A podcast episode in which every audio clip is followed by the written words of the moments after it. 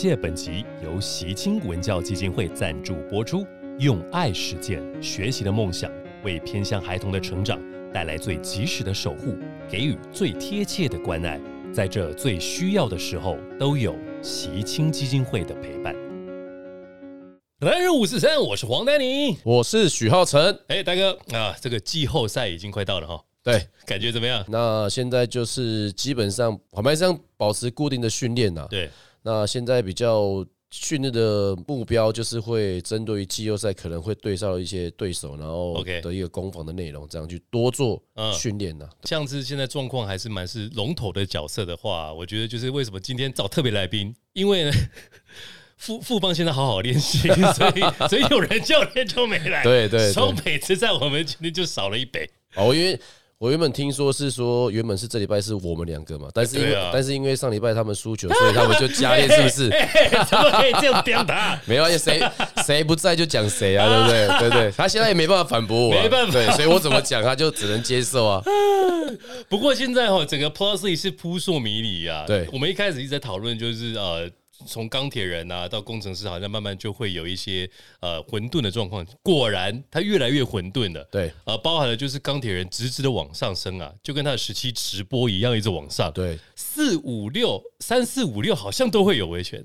对，所以呃，其实我觉得我们一开始在谈的时候，绝对一期直播钢铁人是他们，我觉得他们的化学效应比我们想象中来的特别更快，嗯，因为我觉得就是书豪真的是起到一个蛮大的一个作用，嗯。因为我们觉得我之前是觉得他在大陆打球嗯打的有点不太开心，对，而且在大陆那时候在广州龙狮的时候，他嗯整个的一个上场时间是被整个有点像 shut down 上来下来，对，没错。但是他回来之后，花个一两场之后，他发觉其实台湾人对于他的一个认同度、接受度嗯嗯嗯，比在对岸还要高，所以是。我觉得他也主动释出善意去跟这些本土球员帮助球员去对。成长，所以我觉得这是呃钢铁人现在呃战绩能够有点像真的像一飞冲天，对，很夸张啊！他的那个所谓的助攻数都是一直在破纪录。对然后呢，他也释放了，比方说像吕正如这一种高射炮，以前都没有什么机会。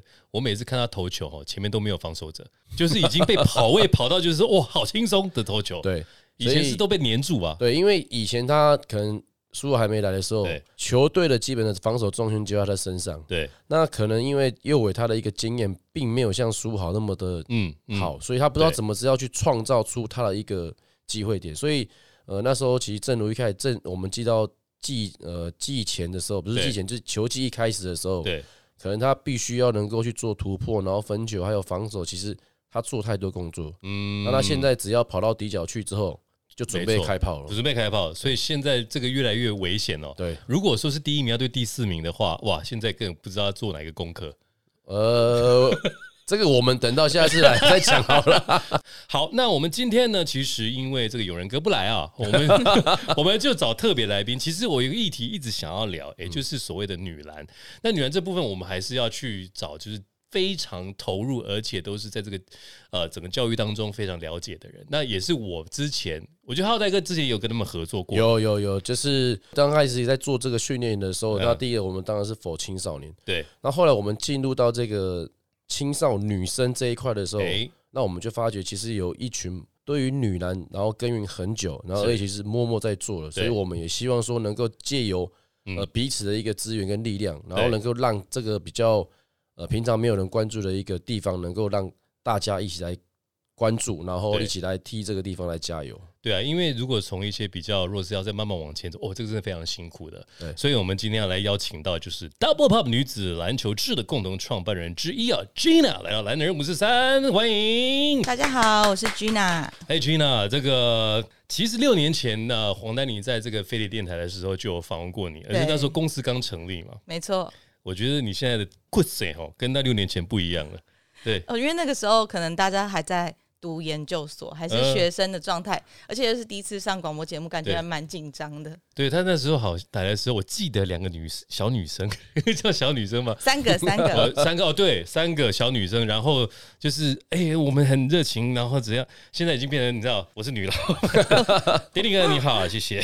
但我我觉得在 Gina 身上，就是一开始我们刚认识的时候，也是就是有点像小女孩研究所，嗯，但现在看起来就是真的就是有点像呃一间颇具规模的一个公司，然后它的一个整个散发出来的气就是真的很像，就是很多的想法，而且他接下来或者想要往哪边去做，然后可能已经想到往后的十步了。是，对，所以戴哥，你是什么时候跟 Gina 这个 Double Pump 有合作的？就是我们引爆在创立的隔年吧，二零一一八。一八年，对，所以我们那时候其实就是哦我们也那时候才开始知道说，其实有达沃胖这样一个一个好的一个公司，然后他们就长期关注在女篮嗯这一边，所以我们也希望是说，我们把我们公司的理念，然后跟他们做一些结合之后，然后他们也蛮认同我们，嗯。所以我们就彼此这样子一直合作到现在。我觉得蛮好的、啊。那我也觉得有些人可能不知，他们我们很多的听众朋友都知道 Empower，对我们常常去 Empower，今年也是有训练营嘛，对不对？有啊，有有有有，就是我们每个每个礼拜都会有固定的训练营，对对，然后在每个地方营地，然后在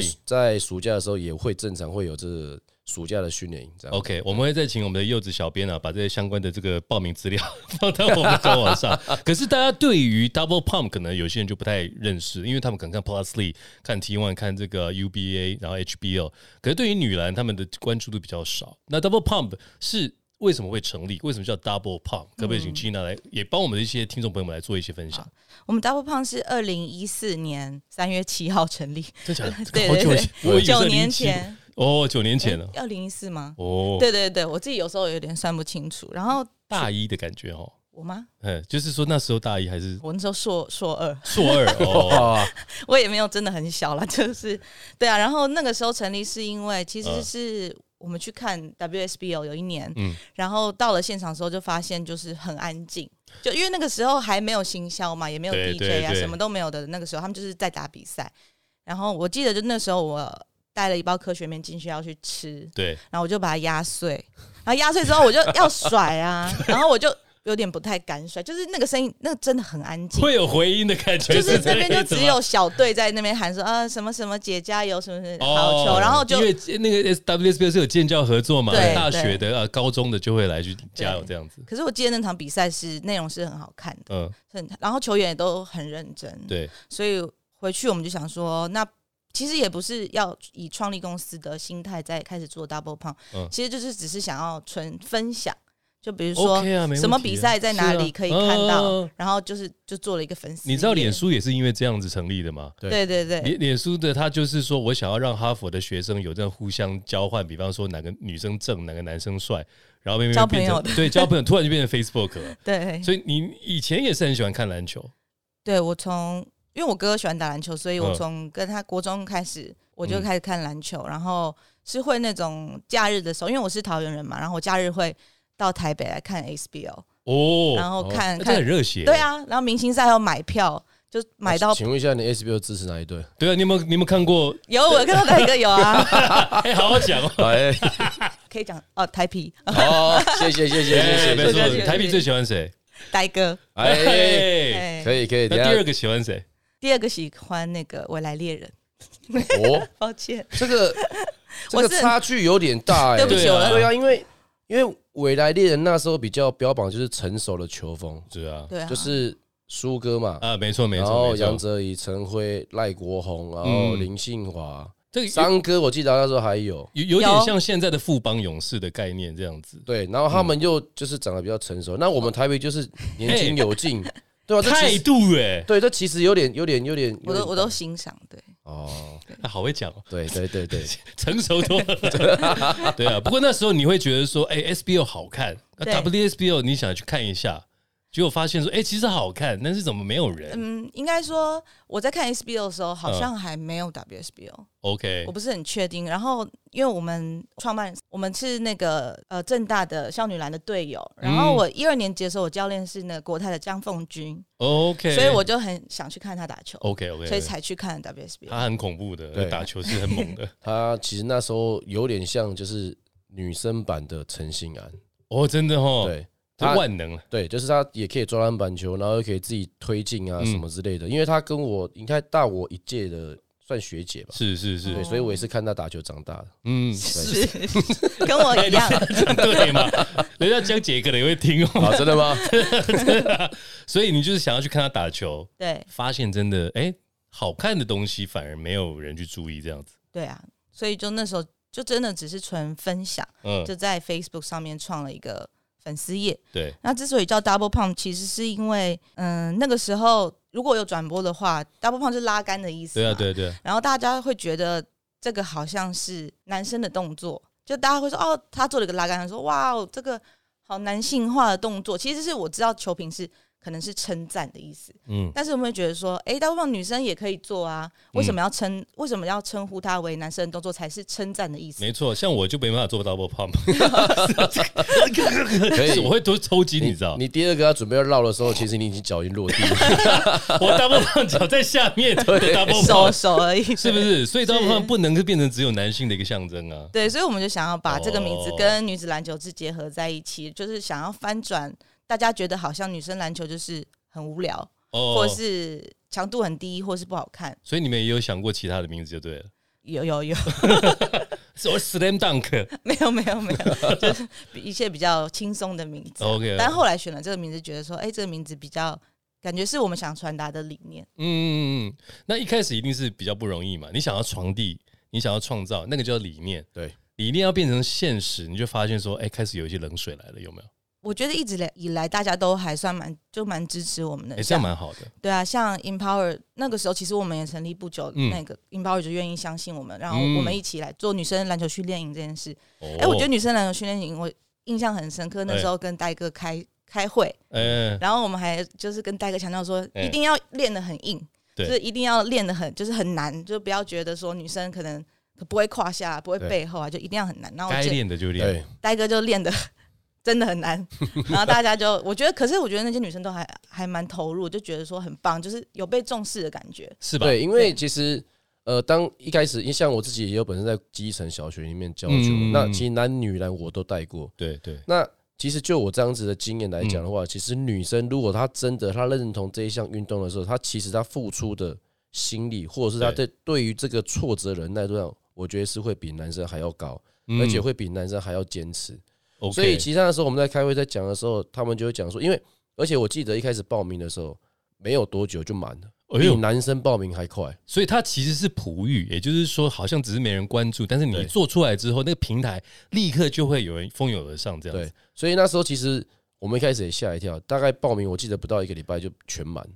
哦，然后后来我们在开会的时候，他希望说我们的训练的内容能够扎实一点，而且能够就是跟男生一样，不要因为男女生有所差别。对，所以那时候其实我自己自己是报一个打一个问号了，因为我觉得女生可以承受男生这样子的强度嘛。嗯，那我们好，我们一开始也是说抱着看试看看的一个心态，对，但其实就像他讲的，女生对于呃受到重视之后，嗯，然后她付出的那些心力，或是她投入在球场上的，她觉得是百分之一百、一百、一百二。嗯对，，所以我觉得这个是真的让我一开始觉得有点就是大吃一惊的地方，而我说真的，女孩子的忍耐度跟她的耐心其实比男性强很多，强强，对啊。这我可以挂保证，是不是？真？的。戴哥，你那时候的训练是用什么方式？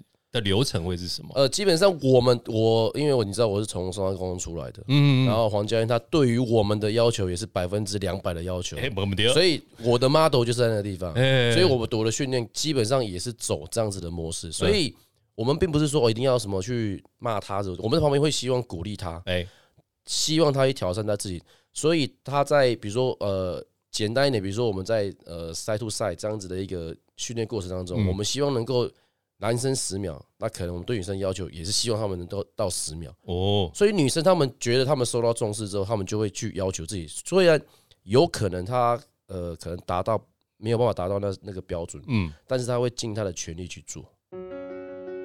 中场休息时间，为你带来最温暖的习青文教基金会。习青基金会长期关怀彰化地区的偏乡小学，陪伴孩子们一起面对不管是在课业上或是生活上遇到的问题，培养孩子们走出教室以外的知识和兴趣，创造出多元的学习环境。从二零零六年开始，每年都与秀传医疗体系共同举办“秀爱传情耶诞圆梦计划”。十六年来，已经送出了一万六千份礼物，实现无数弱势与身障朋友的愿望。不管是冲刺，不管就是说所有的 drills，对，都会把它尽量去完成。对，那所以这个，你既然你也是看到，就是说，哎，有这样子的机会，这个训练很多女生她会愿意去投入，你就开始会有一些，哎，可以希望能够做更多的东西嘛。对，其实我们因为一开始就是球迷的身份，嗯，开始呃成立 Double Pump 嘛，然后也是自己喜欢打篮球的女生，所以很尝试其实从自己的想法或自己的需求嗯出发，像训练营这件事情事情也是，然后分享资讯这件事情嗯也是，其实我们就一直在想说，喜欢篮球的女生她需要什么东西，然后我们就创造什么东西给他们。了解。所以过程当中是做中学嘛？你的成就会有中间会有什么样子一些成就感跟一些呃想象一些变化，跟你的目标在哪里？我觉得一直以来都是嗯做中学，因为我们三个人就是不是媒体背景嘛，然后也不是体育背景。虽虽然说小时候有打打过篮球，哦对，或是说 小时候我小学的时候读体育班，嗯。然后可是其实完全跟体育界或跟媒体界是没有关系的，嗯，所以一开始要踏入这个领域，我觉得蛮有一点。门槛啦。本科系是什么呢？我大学是念德文的，然后研究所念社会学，然后哦。另外两位是念德文跟地震系，跟篮球真的就是完全 无关，你都扯不到跟篮球有关系。区。域防守，对，而且，而且他们，我觉得他们的系都还蛮蛮特别的，哎，地是啊。震，系、德文系，对啊，地震系、德文系、社会学，对。嗯，对，这听起来是要去选立委会。选总统啊，是啊，但是你们就是对篮球特别有兴趣，你们怎么没有就是转科系，就学说呃传播管理或者什么之类，竟然做了，因为那时候已经研究所了，所以、哦啊 不懂。嗯前面，而且前面其实大学四年，老实说，我们就真的很认真在打篮球。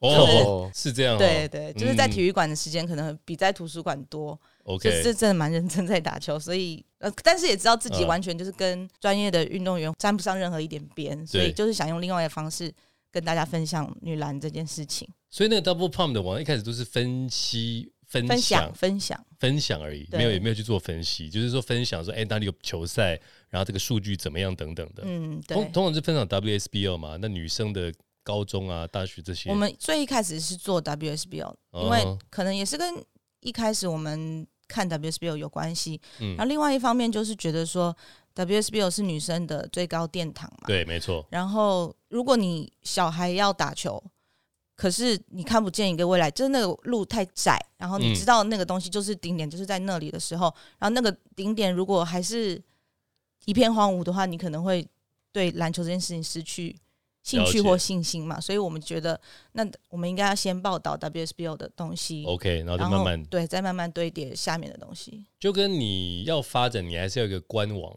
有些人他成立联盟或什么，你还是要有个平台让大家看他的影片，他的一些数据，就是球探啊，或者是其他人才会去分析。对，所以 Double Pump 现在我们看到它的官网也做了蛮多了，UBHBL 啊、JHBL 很多的新闻特报等等。能不能帮我分享你们现在的网站会是什么样子一个内容？我们的网站现在就是从国中，就最基层的是国中，然后 HBO、UBA，、嗯然后 WSBL，还有国际赛，我们有时候也会跟着中华队一起出去，对，然后一些这 NCAA 啊，或者是我们在国外打球的球员的新闻。OK，然后我们还看到三对三，但是对很全面的。所以你们一一开始只有三个人，然后不是不是本科系的，对，现在你们现在团队越来越我们还是三个人。你们还是 真的超强的。对，而且一开始我觉得三对三而且一开始我会觉得他们感动，是因为他们，我记得有一次好像在印度比赛吧，跟女篮，是他们自己自费，然后跟着他们一起飞到国外去做采访，然后把这些新闻的内容，然后丢回来给台湾的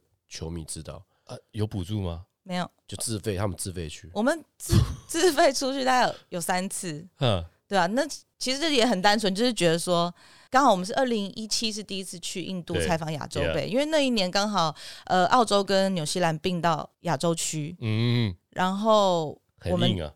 对我们第一次打，可是进世界杯的名额就变多一个，就前四名 OK，所以我们觉得那是一个很重要的时间点，嗯嗯，所以想要去记录中华队的表现啊，过程等等这样子。对对嗯，我我现在只有 赞叹两个字。对啊，所以所以刚开始我们一开始其实 嗯嗯，呃接触到他们的时候，然后我们也看到他们真的很用心在，所以我们其实也在想说，我们要怎么用一些呃男生的一些资源，然后去跟他们共享，然后帮助他们能够把他们推到变成更有知名度。现在有什么样的一些？呃，之前有一些训练营的配合嘛？对那之后有在，比方说 Double Pump 跟 Empower 的一些合作方式。其实我记得，呃，后来训练营完过程之后，因为那时候 WSBO 还是有一些呃行销宣传嘛，所以我们也是希望透过就是说我们一些呃资源的一个结合，嗯然后如果他们能够帮呃 WSBO 能够做一些行销宣传的话，让 WSBO 可以更让更多人知道的话，我觉得也不错。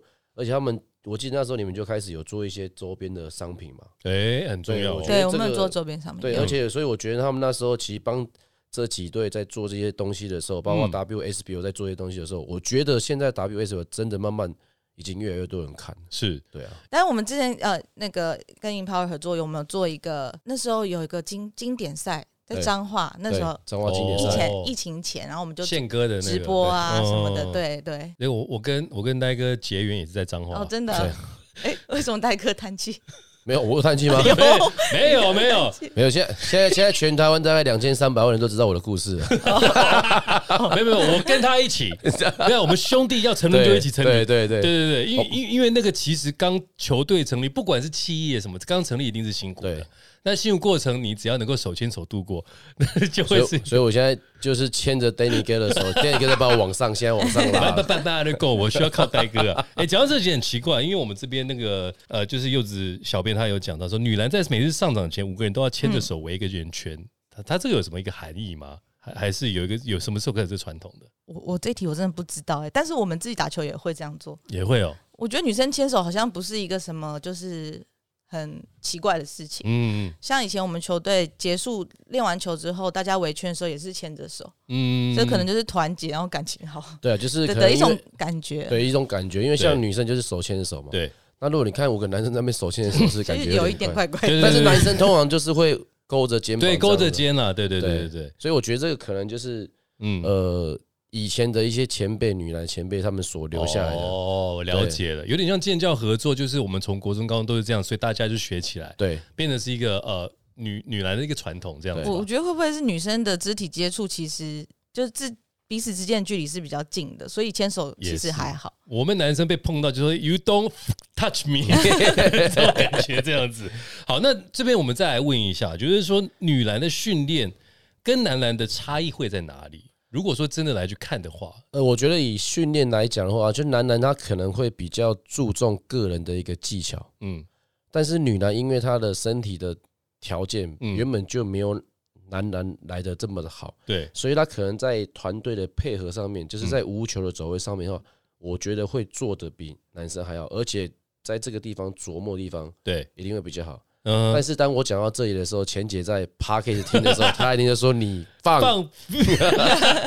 就对，就是因为我觉得现在的科学化的训练，让哎。越来越多女男的一个呃体能条件，她可以慢慢跟上男生。是。所以其实我们包括我们自己的个人训练，其实在训练到女生的时候，我们也慢慢在教导他们一些个人的一个技巧。对对对，对，所以我觉得是现在女生跟男生的一个一个差别差异啦，会越来越小。嗯，对，就就是因为有科学训练的介入。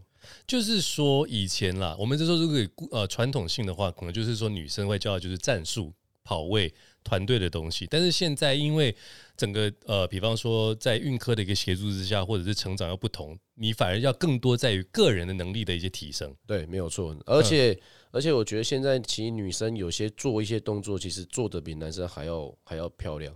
嗯，第一个，我觉得投篮动作，女生在要求投篮这个细节上面，我觉得就做的比男生还要好。像我们前一阵还在讲一个东西，就是投篮的 one motion 跟 two motion。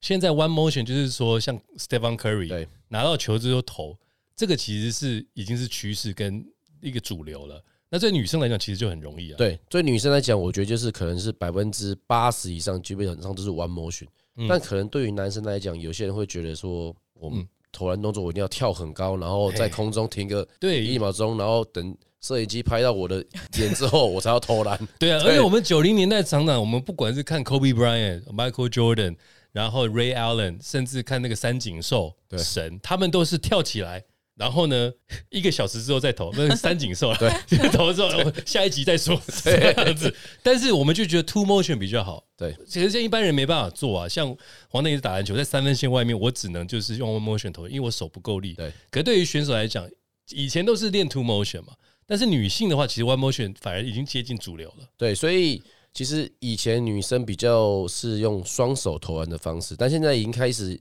就是讲说啊，她的能力、嗯。身体可以到的时候，她也变成单手的。嗯。所以他们的 one motion 投篮的一个动作，其实我觉得现在比男生来讲嗯。更、更为好。了解。现现。在看 WSBO 的话，大部分女生已经都是单手，对。对，单手啊。大部分。对。嗯。只有可能几位三分线外是用双手，但是很奇怪，日本女篮的射手也全部都是几乎都是双手投篮，他们因为好像出手嗯比较快吗？大哥我我不清楚哎。呃，我们还没有探讨到世界级的。哦，不过日本女篮真的有时候也很强啊，对啊，矮归矮，可是他们就是跑位跟训练的方式，双手投他的那个命中率也是非常高的。那因为女篮这个有一个不一样的地方，就是说他们会呃，有些人他们像是 WNBA，我们就看到有些人他会生孩子，嗯就会有一些退场或什么，这个包含就是生理期，对这个也会造成女性的一些比赛困扰。有时候你会访问过这些选手该怎么办？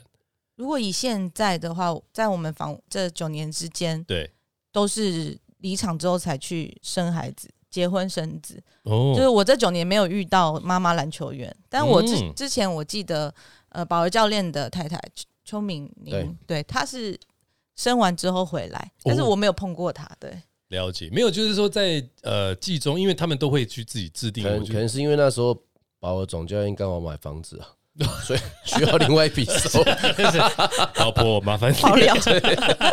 再把他推到球场去这样子。对，但是我觉得这个地方就是要给女性女性运动员，就是给一个最高的敬意，就是说，嗯。在这个生小孩子这个阶段呢、就是说，嗯。